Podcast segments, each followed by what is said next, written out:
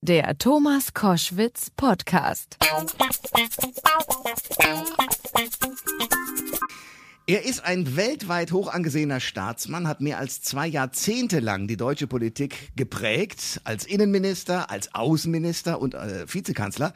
Er war FDP-Chef, hat die deutsche Wiedervereinigung mit vorangebracht und zuletzt für die Freilassung des russischen Kreml-Gegners Mikhail Chodorkowski gesorgt. Ich freue mich sehr, dass er heute drei Stunden lang mein Gast ist bei Koschwitz zum Wochenende. Professor Dr. Hans-Dietrich Genscher. Schönen guten Tag, Herr Genscher. Guten Tag. Ich freue mich sehr, weil ich gedacht habe, als diese Meldung ähm, Sie sind kein aktiver Politiker mehr, aber als die Meldung dann doch in den Zeitungen stand und durchs Fernsehen ginge, dass Sie die Freilassung von Khodorkovsky im Dezember hinbekommen haben, habe ich gedacht, meine Herren, ein großer Coup ist Ihnen da gelungen. Auch sozusagen im Hintergrund haben Sie die Fäden gezogen. Wie war das? Also, wie haben Sie das hingekriegt? Ich kannte ihn hier in Berlin übrigens, habe ich ihn getroffen, als ich Präsident der Deutschen Gesellschaft für Auswärtige Politik war da kam er nach Berlin und hatte hier auch eine Pressekonferenz, die ich geleitet habe. Und dann haben wir uns hinterher unterhalten. Ich fand das eindrucksvoll, was er dort gesagt hat, auch über seine Vorstellungen von der Zukunft äh, Russlands. Und ich habe mir immer Gedanken gemacht, wie mag es ihm jetzt ergehen, nachdem er verhaftet war. Und eines Tages, es äh, war zweieinhalb Jahre etwa her, als er freigelassen wurde, eines Tages äh, kamen seine Anwälte, seine englischen Anwälte, zu mir und haben gefragt, ob ich helfen kann. Und da habe ich gesagt, wenn das sein Wunsch ist, äh, werde ich das versuchen, dass ich es kann. Ich kann Ihnen keine Zusagen machen. Und ich habe mich dann intensiv äh, bemüht, die Voraussetzungen zu schaffen. Es hat lange genug gedauert. Aber äh, ich muss sagen, ich habe doch mit großer Dankbarkeit äh, dann festgestellt, es war möglich. Und als ich ihm dann hier in Berlin auf dem Flugplatz gegenüberstand, da habe ich mich von ganzem Herzen gefreut. Ja, großartig. Also äh, wie macht man das? Also geht man dann zu Putin und sagt, hören Sie zu, der würde gerne freigelassen werden, ich habe hier ein, ein äh, Gesuch oder wie geht das vor sich? Es ist so, dass Sie natürlich die Möglichkeiten, die Ihnen zur Verfügung stehen, nutzen. Ich habe das mit äh, dem damaligen Außenminister gesprochen, ich habe es mit der Bundeskanzlerin besprochen, die ja alle auch daran interessiert waren, ein Ergebnis zu erzielen.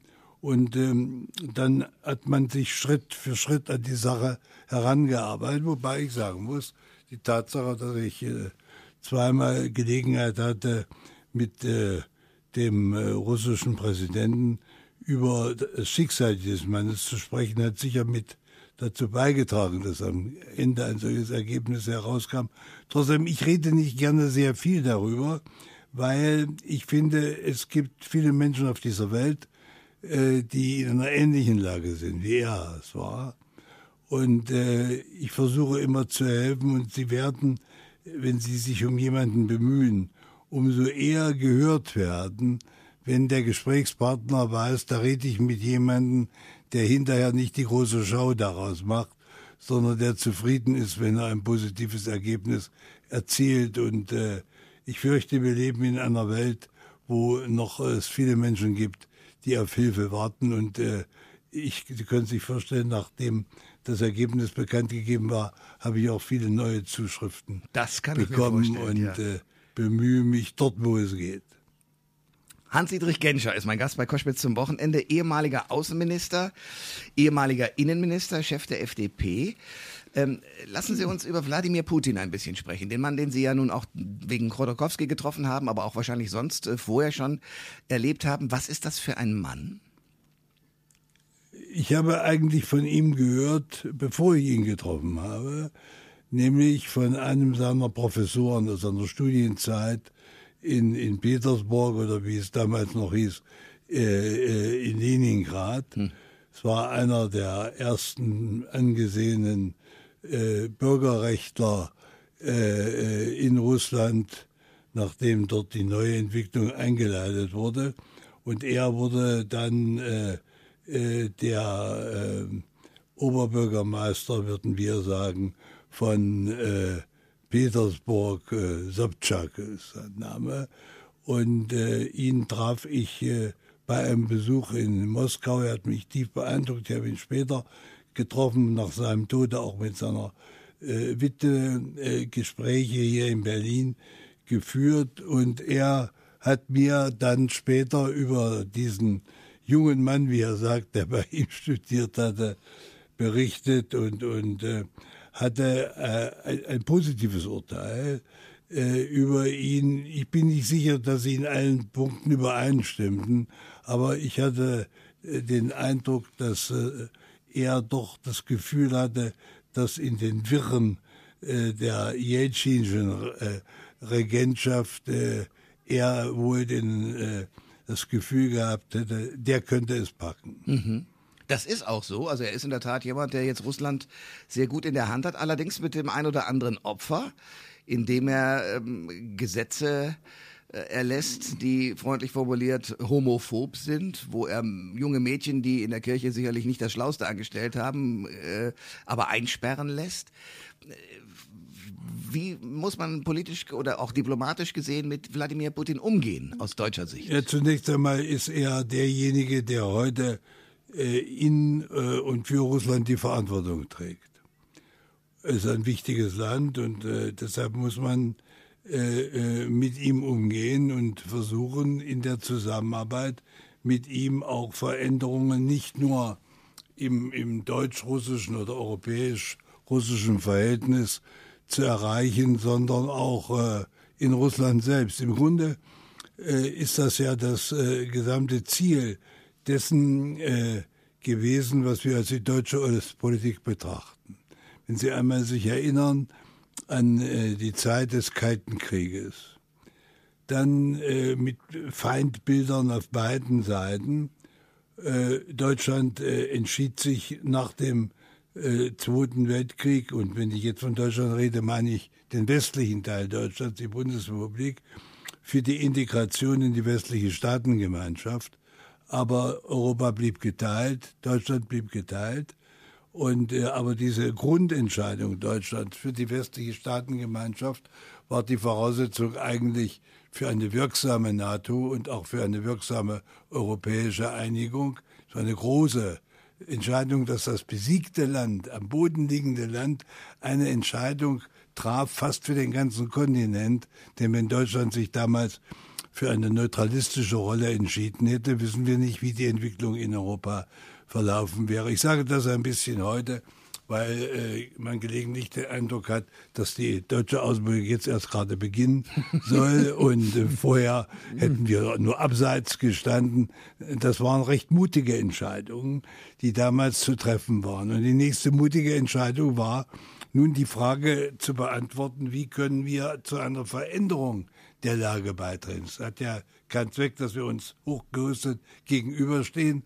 Das beinhaltet die Gefahr, einer militärischen Konfrontation, aber es beinhaltet natürlich auch die Gefahr ständig neuer Spannungen mit neuen Problemen und die deutsche Vertragspolitik war ein wichtiger Schritt, den nur die Deutschen tun konnten, ähm, äh, für eine Herstellung eines neuen Klimas in Europa. Feindbilder wurden abgebaut und aus der deutschen Vertragspolitik ergab sich dann die Politik der Konferenz für Sicherheit und Zusammenarbeit in Europa, die, der Helsinki-Prozess mit einer äh, inneren Veränderung Europas, mit der äh, Vereinbarung elementarer ähm, äh, Regelungen, Zugang zu äh, äh, elektronische Medien durften nicht mehr gestört werden. Das heißt, der freie Empfang von Rundfunk und Fernsehen jenseits des Eisernen Vorhanges wurde möglich. Das war eine Voraussetzung für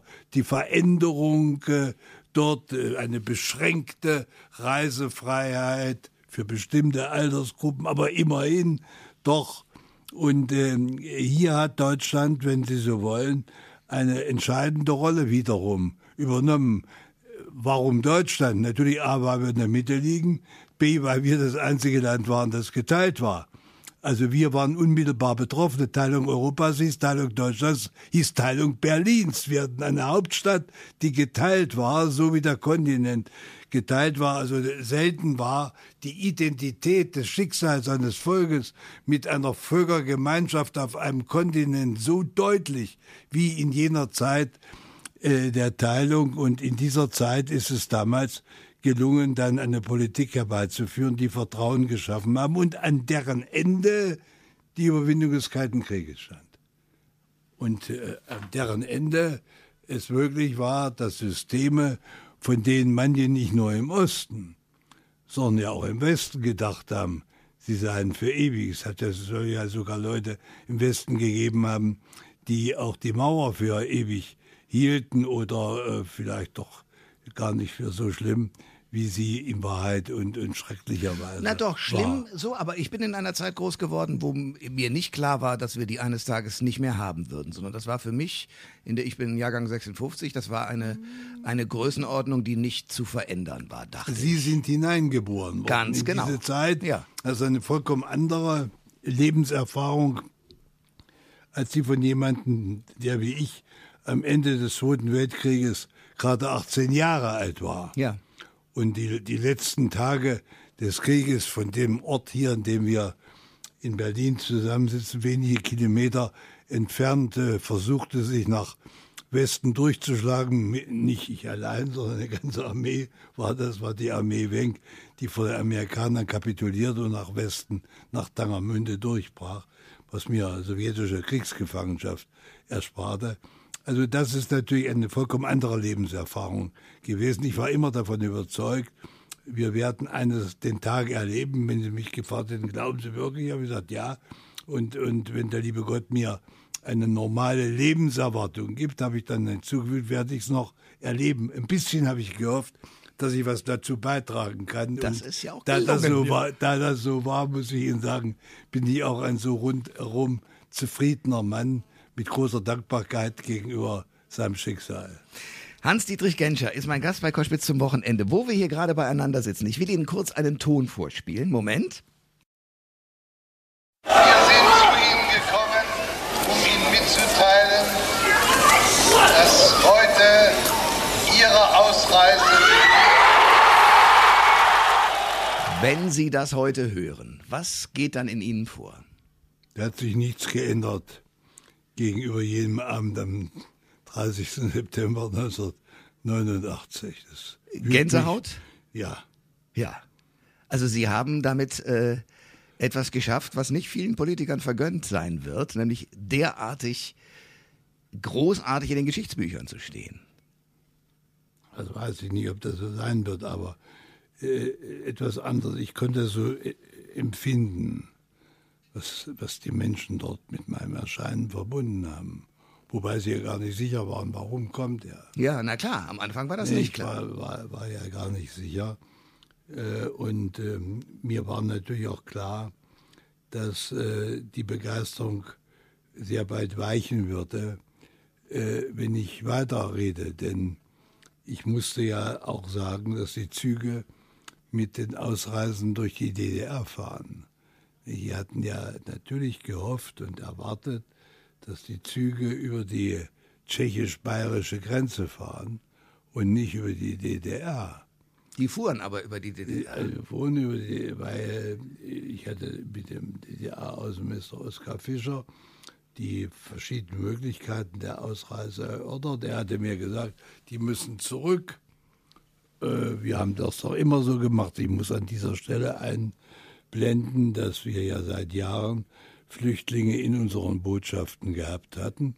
Und dann gab der berühmte Rechtsanwalt Vogel, und die sich eine Vollmacht unterschreiben und innerhalb der nächsten sechs Monate kamen die Leute raus. Sie mussten aber zurück. Sie mussten erstmal zurück in ihre Wohnungen und sozusagen. Ja, aber sie mussten zurück äh, mit, mit all den Demütigungen, Ja. die sie dann erwarteten, was natürlich auch eine gewisse abschreckende Wirkung äh, gehabt hat.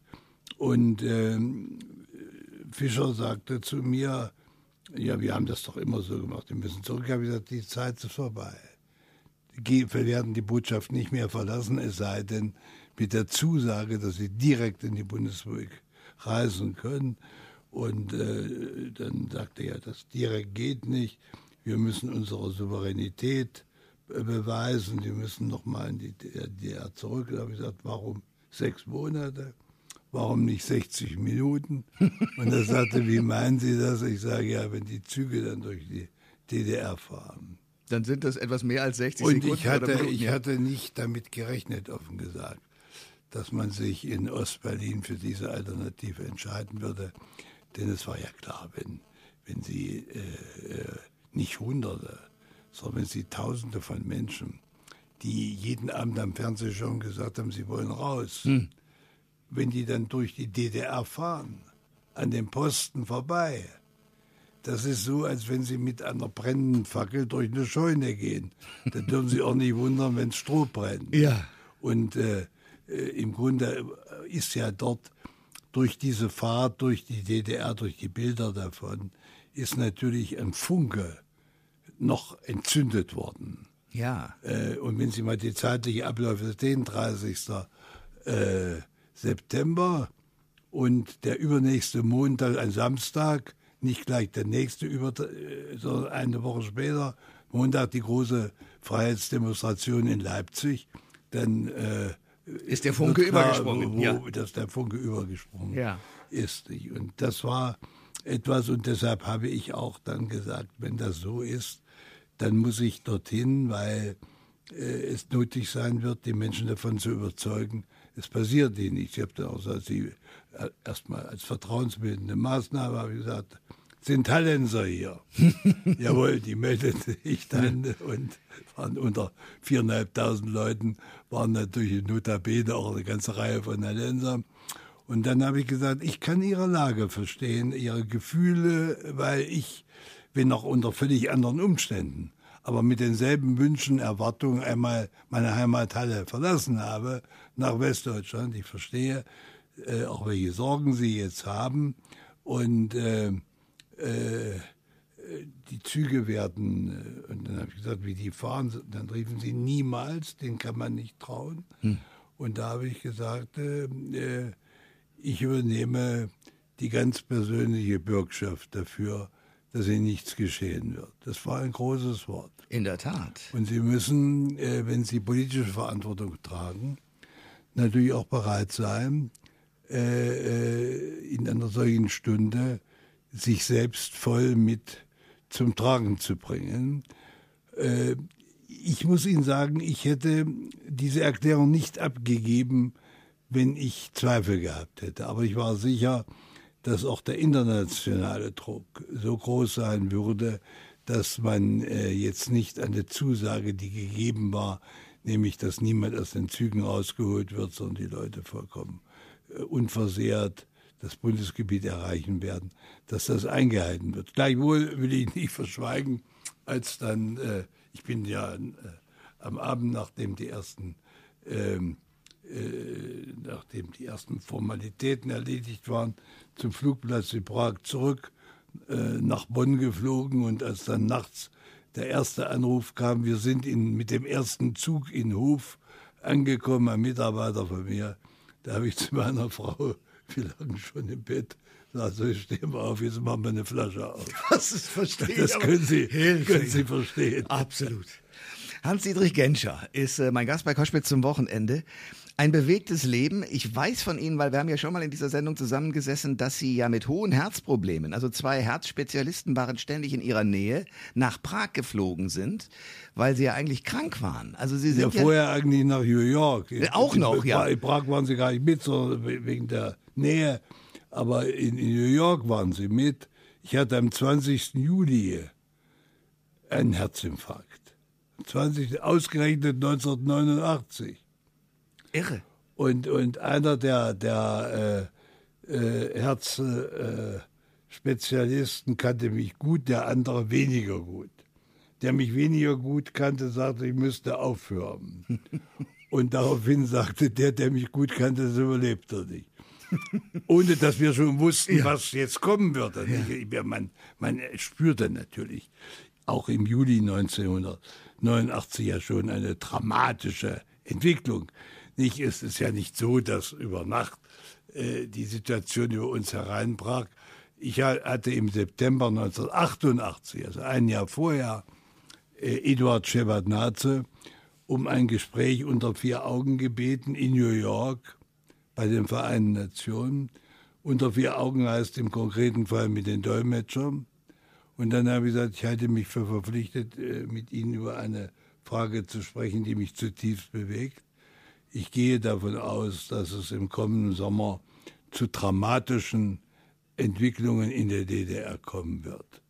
Und äh, ich muss Ihnen sagen, Sie wissen, wie sehr ich mich engagiere für ein neues Verhältnis Deutschlands zur Sowjetunion. Aber Sie müssen auch wissen, es darf sich, wenn eine solche dramatische Situation kommt mit Demonstrationen, darf sich nicht wiederholen, was am 17. Juni 1953 geschehen ist, ja. nämlich dass sowjetische Panzer ihre Kasernen verlassen und auf deutsche Mitbürgerinnen und Mitbürger schießen. Und äh, das heißt, ich hielt mich einfach für verpflichtet zu sagen, äh, täuscht euch nicht über die Stabilität äh, des Systems dort. Es war nicht im Sommer, es war dann im Herbst. Aber im Sommer war es natürlich in Wahrheit doch, weil äh, im Sommer die große Massenfluchtbewegung nach Ungarn zunächst einsetzte. Aber woher hatten Sie diese Kenntnisse, dass das alles passieren ich, äh, würde? Die, äh, ich war der Meinung, das, was sich in Moskau tut, kann nicht ohne Auswirkungen auf die DDR bleiben. Das, was sich in Polen tut. Mit Lech Wałęsa ja, und das war alles. Die, die ja. Solidarność-Bewegung ist ja von vielen in Westdeutschland eher als störend für die äh, Entspannungspolitik betrachtet worden. Nicht? Äh, das muss man ja wissen. In Wahrheit war das eine zutiefst revolutionäre Entwicklung und ich muss sagen, dass ich äh, sehr stolz darauf bin, dass ich Jahre später dann äh, eine Auszeichnung bekommen habe, die Solidarność solchen westlichen Politikern verliehen hat, die frühzeitig sich zu Solidarność bekannt haben und, und äh, auch richtig erkannt haben, dass hier eine, eine Freiheitsentwicklung im Gang ist. Und ihnen, es zeigte sich auch, dass diese Freiheitsentwicklungen in den verschiedenen Staaten des Warschauer Pakts unterschiedlich verliefen. Man kann ja nicht, ich hatte immer das Gefühl, die Sache mit dem Block stimmt nicht so ganz. Wenn Sie bedenken, die starke Einfluss der katholischen Kirche und, und die charismatische, revolutionäre Persönlichkeit von Valenza machte Polen möglich. Aber im Nachbarland, äh, äh in, in der Tschechoslowakei, äh, da gab es eben einen Václav Havel, ein Intellektueller, der die Leute inspirierte, die Jungen, der äh, von einem ganz anderen Punkt kommend, aber sich mit dem anderen in Polen einig war, wir müssen, äh, äh, die, die Stunde ist gekommen. Und in Ungarn ein reformkommunistisches äh, System, hm. das äh, längst äh, die Scheuklappen äh, zur Seite gelegt hatte. Ich bin heute noch der Meinung, dass äh, die, die Haltung des damaligen Ministerpräsidenten Nemeth und seines wirklich vorzüglichen Außenministers Gila Horn äh, ganz wichtig war, äh, weil sie einfach durch die Grenzöffnung gezeigt haben, auch der kalte Krieg und der eiserne Vorhang sind keine Ewigkeitsdenkmäler äh, sozusagen, sondern äh, sie sind baufällig wie das ganze äh, System und wieder ein völlig anderes System in Rumänien. Ja. Und ein, ein, ein ganz anderes in, in, in Bulgarien. Auch geschichtlich, traditionell, kulturell ganz anders. Und in der DDR kann man sich vorstellen, dass in all diesen Ländern Freiheitsentwicklung in Gang kommt, in der DDR nicht, obwohl in Wahrheit in der DDR die erste Freiheitsrevolution war. 17. Juni 53 ist ja sowas, war, genau. war ja dort ja. gewesen. Ja. Und wenn das so ist, dann war klar, es ist eine, äh, entsteht eine äh, vorrevolutionäre Situation. Und da musste man äh, offen reden, um eine Vertrauensbasis erst auch zu schaffen, damit nicht der äh, äh eine, eine Entwicklung eintritt, wo man möglicherweise in Moskau gar nicht richtig einschätzt, wie auch die Machtverhältnisse sind. Hans-Dietrich Genscher ist mein Gast bei Koschwitz zum Wochenende. Ähm, ich bin völlig fasziniert von dieser Geschichtsstunde, die wir gerade erleben. Ich will auf, von dem Außenminister einen Schritt zurück tun zu dem Innenminister Hans-Dietrich Genscher. Ja. Jetzt äh, haben die Olympischen Spiele in Sotschi begonnen. Und es gibt äh, Olympische Spiele, ähm, die 72 für Sie eine wichtige Rolle gespielt haben. Damals gab es ähm, eine Geiselnahme. Und Sie als Innenminister, das finde ich unglaublich, als ich das gelesen habe, ich habe das nicht selber wirklich mitgekriegt, aber ich habe sozusagen nachher gelesen, Sie haben sich als Ersatzgeisel angeboten damals. Erstens ist das wahnsinnig mutig, zweitens hätte das bedeuten können, Sie spielen gerade mit Ihrem Leben. Ich meine, Sie, Sie müssen mal meine Situation ansehen. Ich war äh, in, in München anwesend, gar nicht als Bundesinnenminister, aber als Sportminister. Innenminister zuständig für den Sport. Die, äh, nach unserer Verfassung liegt die Polizeihoheit bei den Ländern. In Bayern galt sogar noch ein besonderes Polizeirecht. Da gab es noch für die beiden Großstädte München und Nürnberg äh, Polizeipräsidenten. Die, Extra, okay. Die, die, die, die Polizei dort war eine Stadtpolizei. Ich verstehe. Nicht, und nicht der Ministerpräsident von, von Bayern war äh, der oberste Chef der Polizei, also Oberbürgermeister Jochen Vogel von München. Hm.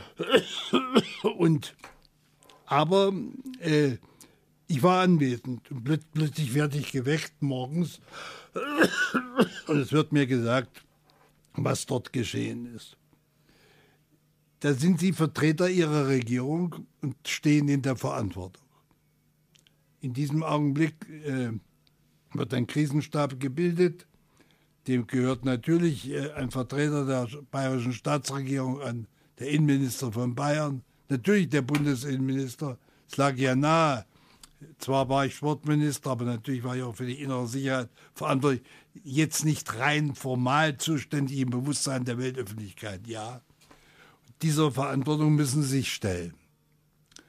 Und nun erleben Sie, dass hier in Deutschland, wo äh, nur wenige Jahrzehnte vorher eine Mordmaschine gegen Juden in Gang gesetzt worden war, dass das Menschheitsverbrechen des Holocaust stattgefunden hat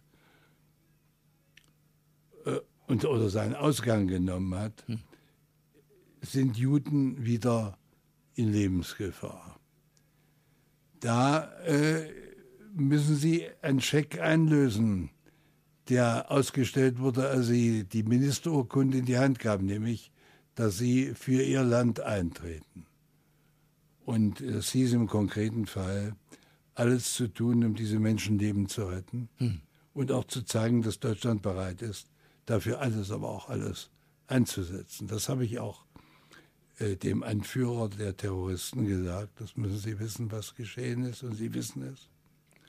Und äh, ich, äh, es darf nie wieder geschehen, dass äh, Juden in Deutschland um ihr Leben fürchten oder gar ihr Leben verlieren äh, müssen. Natürlich ist das heute rückblickend leichter erzählt, als das damals war. Das überlegen Sie sich schon.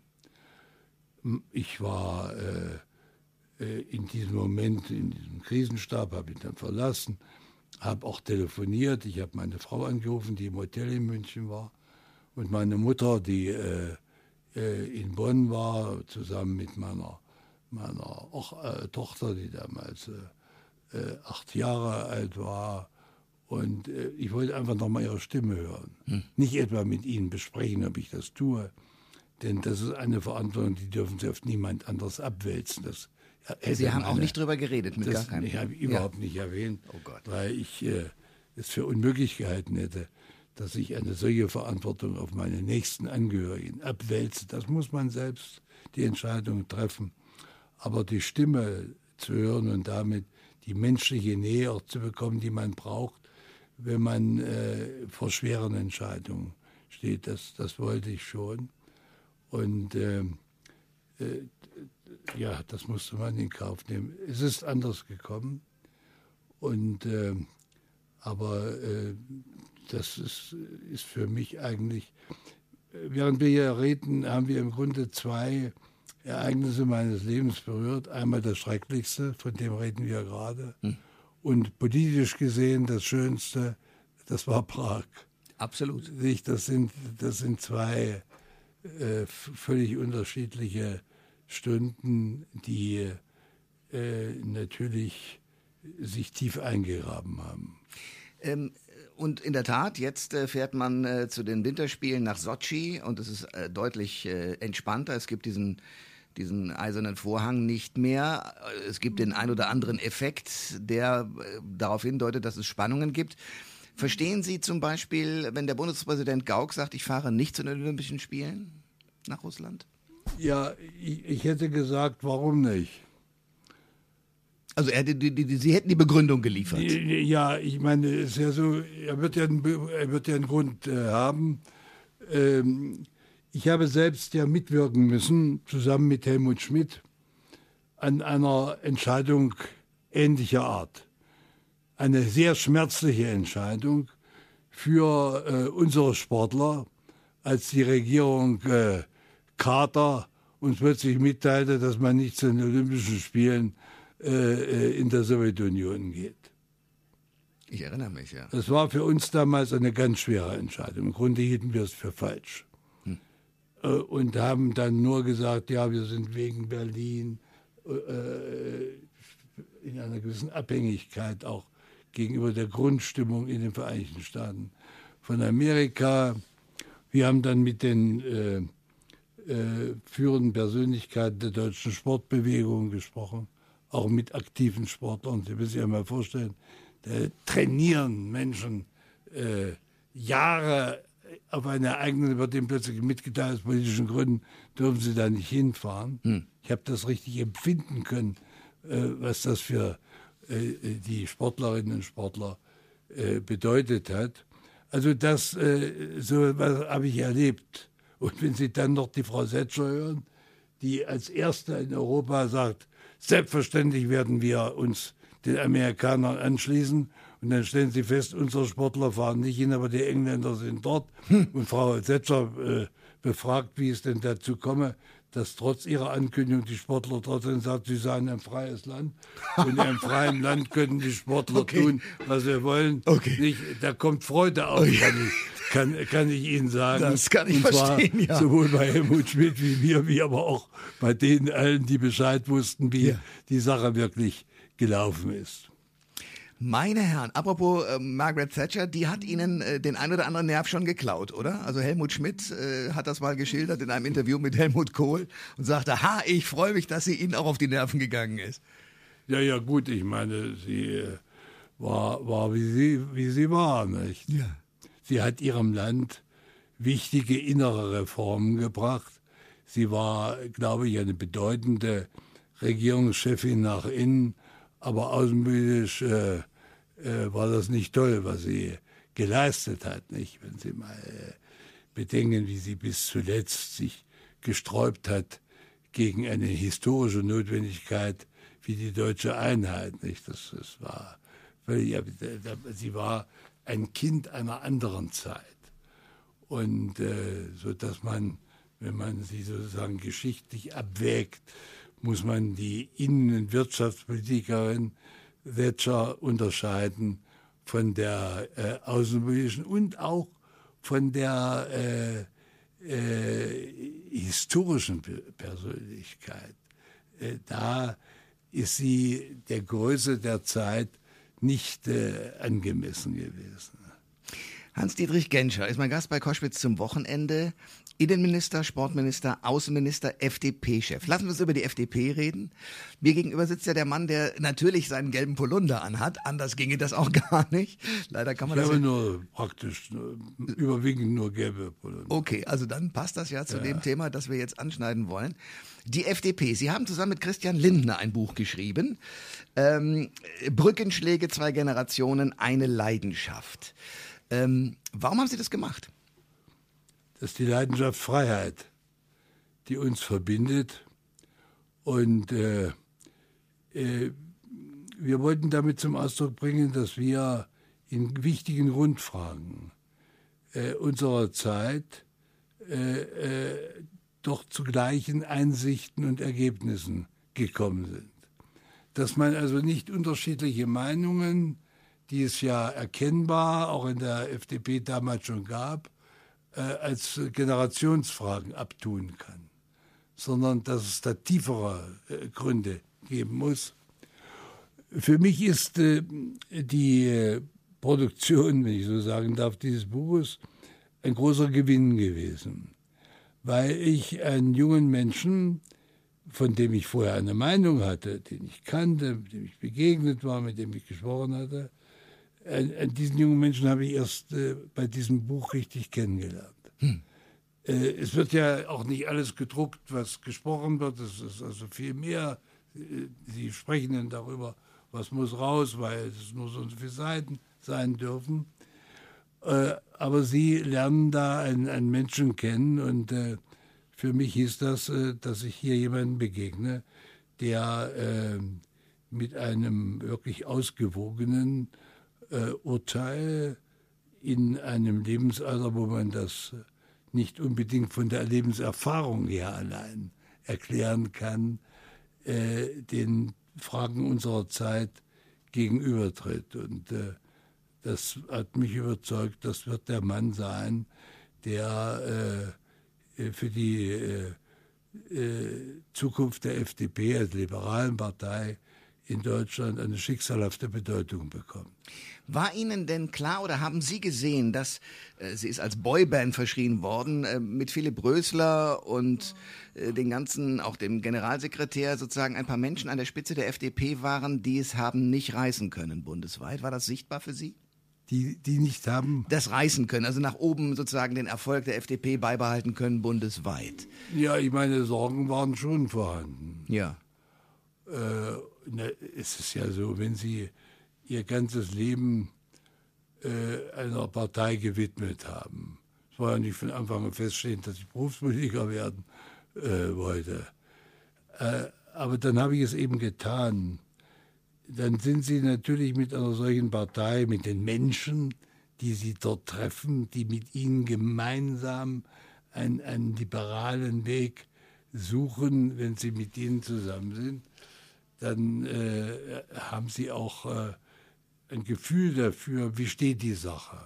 Und wenn Sie dann feststellen, äh, die Sache ist in großer Gefahr, dann bleibt immer noch ein Rest Hoffnung. Hm.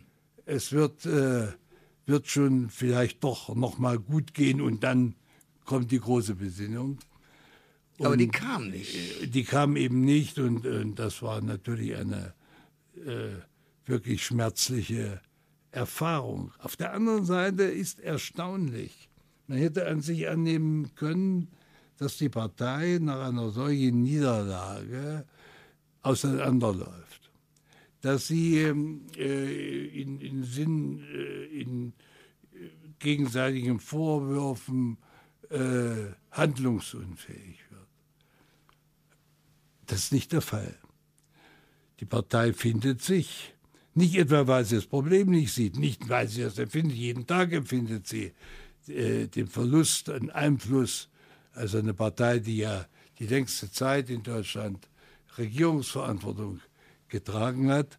Äh, die, diese, diese Partei steht nun plötzlich da und, und muss von außen her kommentieren, kann sie am Geschehen teilnehmen.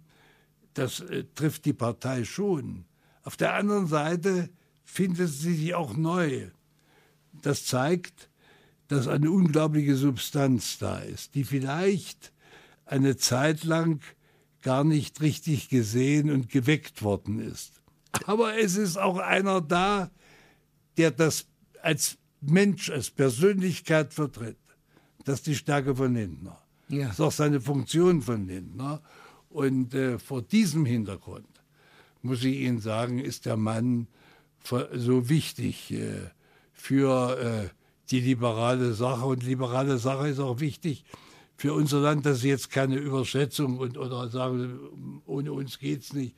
Das will ich damit nicht sagen. Aber äh, gerade in einer Zeit wie heute äh, ist eine, eine, äh, wo es gefordert ist, eine offene Gesellschaft zu gestalten, ist eine liberale Partei äh, auch wenn liberale Auffassungen in anderen Parteien vertreten werden, werden auch soziale Auffassungen, auch christliche Auffassungen von anderen Parteien vertreten. Aber eine Partei, die sich als die liberale Partei versteht, wird einfach gebraucht.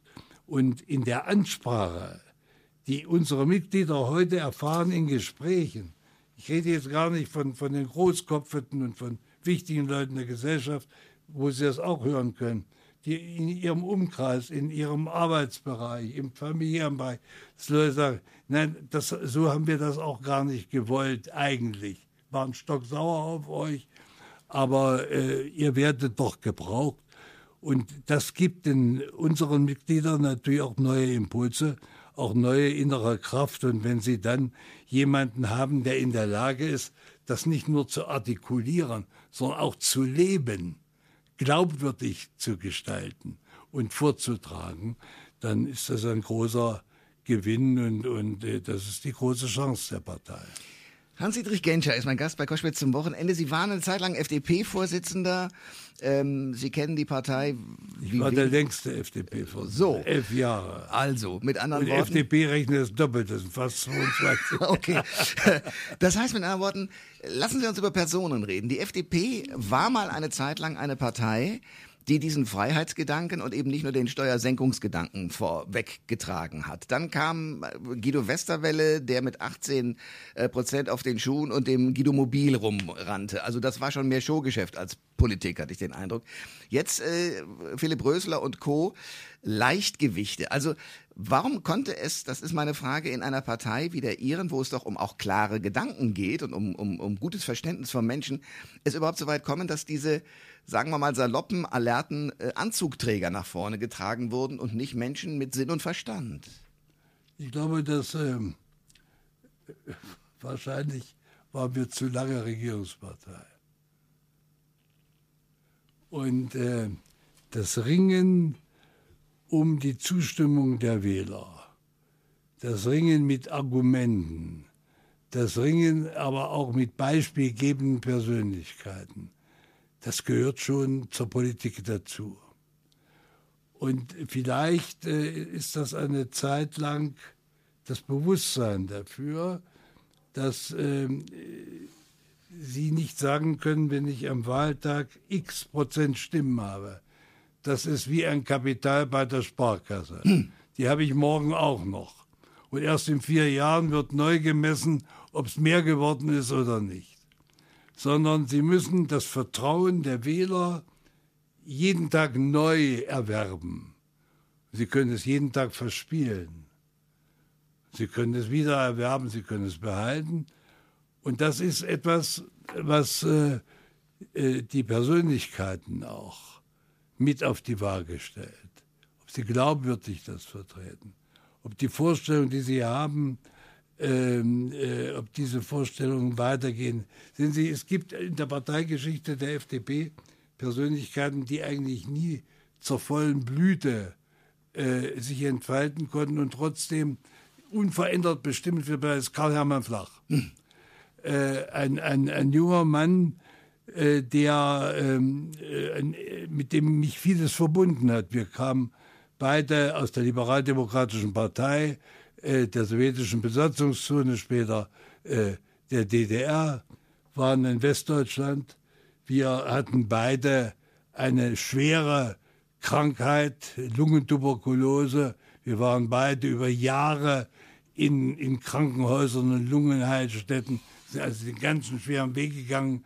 Und äh, er war äh, ein, ein, eine faszinierende Persönlichkeit, ein, ein wunderbarer Schreiber, aber auch ein großartiger Redner. Und, und er hat ja einmal in einer sehr kritischen Situation ein Buch geschrieben, die grüne Fibel, noch eine Chance für die Liberalen. Das merken Sie schon in der Frage, eine Chance für die Liberalen. Äh, so ein Mann äh, hat natürlich die Partei ja fast mit Flügeln versehen, dass sie wieder aufsteigen können. Aber dann natürlich auch eine Persönlichkeit wie Hildegard Hambrücher oder ja. Thomas Dehler, hm. der, der große, leidenschaftliche, äh, äh, freiheitliche Jurist. Äh, wir haben wirklich großartige Leute in der Parteiengeschichte gehabt und ähm, auch Wolfgang Döring muss ich hier nennen, die immer wieder in ihrer Zeit die richtigen Entscheidungen getroffen haben. Man, die Walter Scheel, ja. äh, der äh, mit einer unglaublichen Schärfe des Intellekts Situationen erkennen und nutzen konnte, der äh, mutige Entscheidungen getroffen hat, der hat nicht geguckt, ob die Brücke trägt, sondern der hat nur geguckt, wie weit er springen muss, verstehen Sie? Mhm. Nicht, wenn Sie mal sehen, die äh, äh Herbeiführung der sozialliberalen Koalition von 1969, ohne die es eine Ostpolitik nicht gegeben hätte. Und alles das, was hinterher an positiven Entwicklungen gekommen ist. Also das, das sind faszinierende Persönlichkeiten gewesen. Und irgendwann äh, stellen sie plötzlich fest, äh, die Partei muss sich neu finden, nicht neu erfinden. Aber sie muss sich neu finden und vor allen Dingen muss sie auch erkennen, die Herausforderungen an den Liberalen sind heute, ja, selbst Karl-Hermann Flach hat nicht ahnen können, dass wir uns heute mal mit Fragen auseinandersetzen müssen, äh, was die äh, persönliche Selbstbestimmung von Menschen angeht, wie wir das früher gar nicht uns hätten äh, vorstellen können. Das sind also äh, Herausforderungen, denen die FDP in einer bestimmten Phase nicht gewachsen war. Und jetzt plötzlich äh, äh steht sie in einer Situation, wo sie äh, fast gleich mit denen, die heute Regierungsverantwortung auf gleicher Augenhöhe an der Debatte mit teilnehmen kann.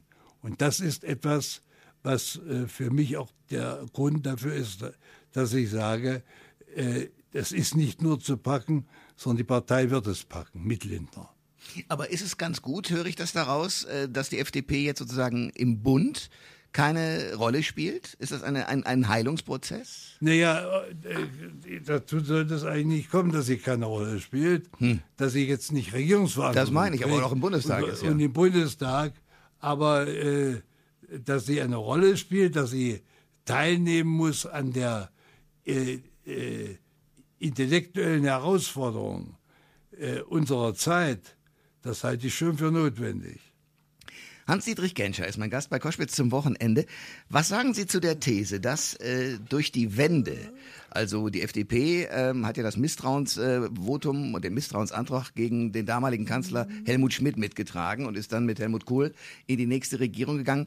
82, dass diese Wende sozusagen einen Teil, den die FDP früher ausgemacht hat, personell betrachtet, dass ein Teil dadurch verloren gegangen ist, dass sich also bestimmte, sagen wir mal, eher linksliberal orientierte Menschen nicht mehr in der FDP wiedergefunden haben und auch deswegen gar nicht erst in sie eingetreten sind. Ich glaube, dass das Letztere vielleicht stärker war als das Erstere. Hm. Bei manchem habe ich mich gewundert, die die Partei damals verließen, wie schnell sie woanders zu Hause waren, ja. sodass ich den Verdacht habe, sie wären von Anfang an dort zu Hause gewesen. Ich, ich fand ganz interessant, wir haben ja äh, eine, wie ich fand, sehr würdige Veranstaltung vor einigen Wochen gehabt in Hamburg aus Anlass der Vollendung des 95. Lebensjahres von Helmut Schmidt. Mhm. Und äh, dort sprach der Parteivorsitzende SPD Gabriel, aber auch Gerhard Schröder und beide haben dort den Machtverlust 1982 als Fehler der eigenen Partei bezeichnet, weil sie Helmut Schmidt in der Frage des NATO-Beschlusses äh, äh, im Regen haben stehen hm. lassen, was zeigt, dass nicht die FDP etwa aus Jux und Dollerei oder weil sie äh, unbedingt äh, eine andere Regierung wollte, die Regierung gewechselt hat, sondern dass in Wahrheit die SPD ein Regierungsprogramm verkörpert durch den Bundeskanzler Helmut Schmidt aufgegeben hat, dass das ein Fehler gewesen sei. Fand ich eine, eine auch äh, historisch sehr ehrliche Bestandsaufnahme die da gemacht worden ist. Das heißt, damals fand in Deutschland eine, eine fundamentale Entscheidung statt, äh, äh, außen- und sicherheitspolitisch, die uns am Ende, wie wir heute wissen, das gebracht hat, was dann in Moskau mit Gorbatschow kam, weil man festgestellt hatte, es wird nie möglich sein, die Amerikaner aus Europa hinauszurüsten, weil die Europäer sie hier haben wollten. Hm. Das war ja das Effekt, der Effekt dieser Entscheidung. Also damit kann man sagen, damals war eine, eine wichtige Grundentscheidung zu treffen. Und jetzt hat sich damals etwas gezeigt, was vielleicht immer das Schicksal der liberalen Partei ist, nämlich, dass sie solche Entscheidungen unter Umständen auch äh, bezahlen muss mit Machtverlust, mit Anhängerverlust neu erwerben muss und auf dem Wege neues Vertrauen zu erwerben. Da äh, hat die Partei sich in eine Richtung äh, begeben, wo man ja wirklich, Sie haben es eben so formuliert, dass Sie gesagt haben, nur noch Selbstverständnis als Steuersenkungspartei. Äh, äh, in der Tat, so war es. Hans-Dietrich Genscher ist mein Gast bei Koschwitz zum Wochenende. Ich will noch mal auf Ihre ähm, außenpolitischen Fähigkeiten und auf äh, die Diplomatie, die Sie beherrschen wie kein zweiter, äh, zurückkommen. In dieser Woche war der türkische Ministerpräsident Erdogan in Berlin hat geworben äh, für, inzwischen ist das möglich, mit der doppelten Staatsbürgerschaft äh, um türkische Stimmen in Berlin. Ähm, und auch darum geworben, die Türkei doch bitte schön schneller in die Europäische Union mit einzulassen. Was sagen Sie dazu? Also da denke ich zurück an die Jahre 1961, 62, 63. Damals gab es zwei Bundeskanzler der CDU. Der eine ist Konrad Adenauer und der andere äh, Ludwig Erhard. Und damals wurde ein Assoziierungsabkommen, das erste überhaupt, der Europäischen Gemeinschaft von sechs Staaten damals, also Frankreich, Deutschland, Italien, Luxemburg, Belgien, die Niederlande, ein Assoziierungsabkommen geschlossen und die beiden Bundeskanzler ließen wissen, dass sie hoffen, dass die Türkei bald Mitglied äh, wird innerhalb äh, mit in, in der Europäischen Gemeinschaft. Nun sind weder Adenauer noch Erhard der Lix-Abweichung verdächtig, und, äh, sondern sie hatten die Vorstellung, die, dieses große Volk äh, wird eine strategische Bedeutung haben. Äh, und äh, das sage ich deshalb, damit nicht der Eindruck entsteht, äh, das ist etwas, was nach Parteien unterschiedlich gesehen werden müsse. Das waren ja gute Christdemokraten, die beiden. Trotzdem haben sie das damals verlangt. Später dann äh, hat die Europäische Union äh, gesagt, wir nehmen jetzt Beitrittsverhandlungen auf. Ja, doch mit dem Ziel nicht, dass sie nicht rein, sondern für ja keine Beitrittsverhandlungen, so einfach Austrittsverhandlungen, aber nicht Beitrittsverhandlungen. Ja. Das heißt, zur Seriosität in der Politik gehört, wenn ich sowas mache, muss ich das auch wollen. Und ich bin auch der Meinung, dass äh, die Europäische Union äh, sehr bald feststellen wird, äh, dass sie äh, die Türkei auch braucht. Natürlich braucht die Türkei uns, da hat der Mann völlig recht, aber umgekehrt auch. Und äh, deshalb finde ich, wenn man Beitrittsverhandlungen führt, kann man sie nicht ergebnisoffen führen. Das, Wie Frau Merkel es sagt. Ich meine, ergebnisoffen kann heißen, ich weiß nicht, ob wir uns am Ende einigen. So weit, so gut. Das ist vollkommen in Ordnung. Ich kann nie sagen, egal wie die Verhandlungen laufen, am Ende einigen wir uns. Sondern ich muss versuchen, mich zu einigen.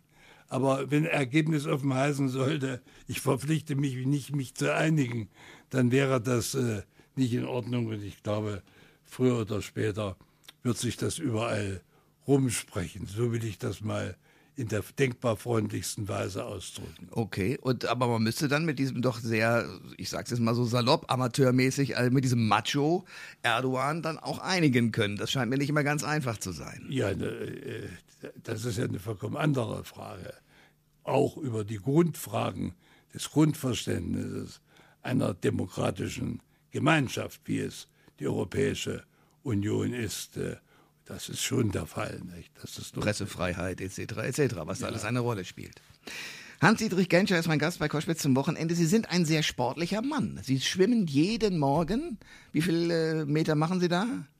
Äh, Im Augenblick schwimme ich da gar nicht, sondern ich mache eine Wassergymnastik. Okay. Um, um einige Probleme, die ich, äh, mit denen ich mich seit einigen Wochen rumschlage, zu überwinden. Ja. Aber ich bin ja ganz äh, zuversichtlich. Also ich habe aber jedenfalls, und das hat auch das Gespräch in den letzten drei Stunden gezeigt, einen extrem fitten Mann vor mir. Ja, das will ich hoffen. Ja, na gut, aber wie machen Sie das? Also was, was ist das Rezept? Es gibt ja eine ganze Reihe von Menschen, die, sagen wir mal, in ihrem Alter nicht so fit sind.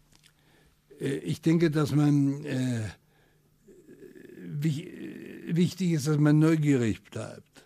Das sind Sie. Dass man ja. äh, die Zukunft verstehen möchte und nicht nur die Vergangenheit erklären und dass alles besser war in der Vergangenheit. dass man sich selbst noch Ziele setzt und Aufgaben, dass man sich freuen kann und dass man auch Freude hat mit Menschen, die einem nahestehen, äh, diese Zeit zu begehen. Wir sind eine Mehrgenerationen-Familie äh, und, und leben auch inner, zwischen den Generationen sehr eng miteinander. Das alles gehört dazu. Ich könnte mir schwer vorstellen, dass ich äh, mich jeden Abend zurücksetze und nur in den Fernsehkanal blicke und darauf warte, dass es dunkel wird, damit ich einschlafen kann und am nächsten Morgen überlege, was ich jetzt heute frühstücke. Ein bisschen mehr muss es sein. Und wenn man sich das erhält, dann bekommt man auch die notwendige innere Dynamik, sich auch neuen Herausforderungen zu stellen. Das ist nicht immer einfach. Da äh, setzt man sich auch gelegentlich der Kritik anderer aus. Das gehört ja, das dazu. Gehört dazu ja. Aber das muss auch sein. Und ich bin im Übrigen dankbar, dass ich, äh, obwohl ich wirklich ähm, äh, äh, gesundheitlich große Probleme zu überwinden hatte, Sie haben vom Herzen gesprochen, ich habe in anderen Zusammenhang hier von der Lungentuberkulose gesprochen. Ich habe als junger Mann über drei Jahre in Lungenheilstätten und Krankenhäusern verbracht. Äh, das hat mich natürlich auch geprägt. Ich bin sehr ernsthaft geworden oder ernsthafter, als ich vorher war. Ich wäre ein anderer, wenn ich diese Prüfungen nicht äh, zu bestehen gehabt hätte. Nun wünsche ich niemanden, dass er, damit er ernsthafter wird, solche Prüfungen zu nee, bestehen ja. hat, aber mich ja. hat das schon geformt. Ich habe auch dort menschliche Probleme äh, bei anderen Mitpatienten erlebt, dass vielleicht mein Verständnis für das, was der Begriff soziale Gerechtigkeit ausmacht, äh, äh, in einer Weise geweckt worden ist, wie das bei einem normalen Verlauf nicht der Fall ist. Aber eins hat mich durch die ganze Zeit gebracht.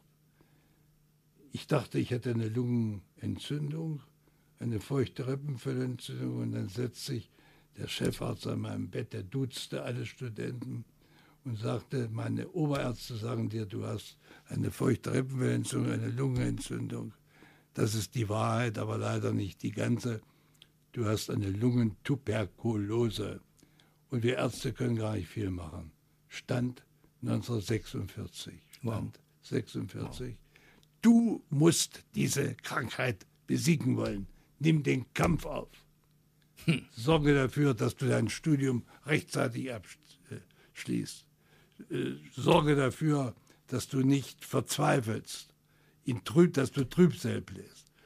Hab Freude am Leben, trotz allem. Gute Ratschläge. Der Mann hat mich aufgebaut. Na, er hat mich motiviert. Ja. Und das hat mir sogar in Lebenssituationen später geholfen, wo es gar nicht um die Lungentuberkulose ja. mehr ging. Denn irgendwann hat diese wunderbare Medizin es ja auch geschafft, dagegen etwas zu erfinden.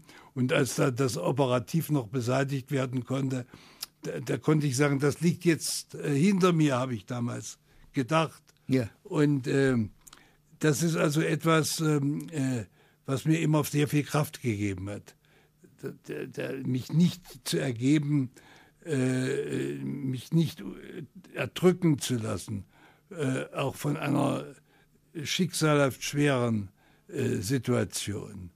Äh, das hat mir ganz sicher geholfen und insofern verdanke ich diesem Mann sehr viel. Ich weiß gar nicht, ob er ein ganz großer Arzt ist, aber er war ein ganz großer Mensch. Mir jedenfalls hat er geholfen. Hans-Dietrich Genscher, danke für den Besuch heute.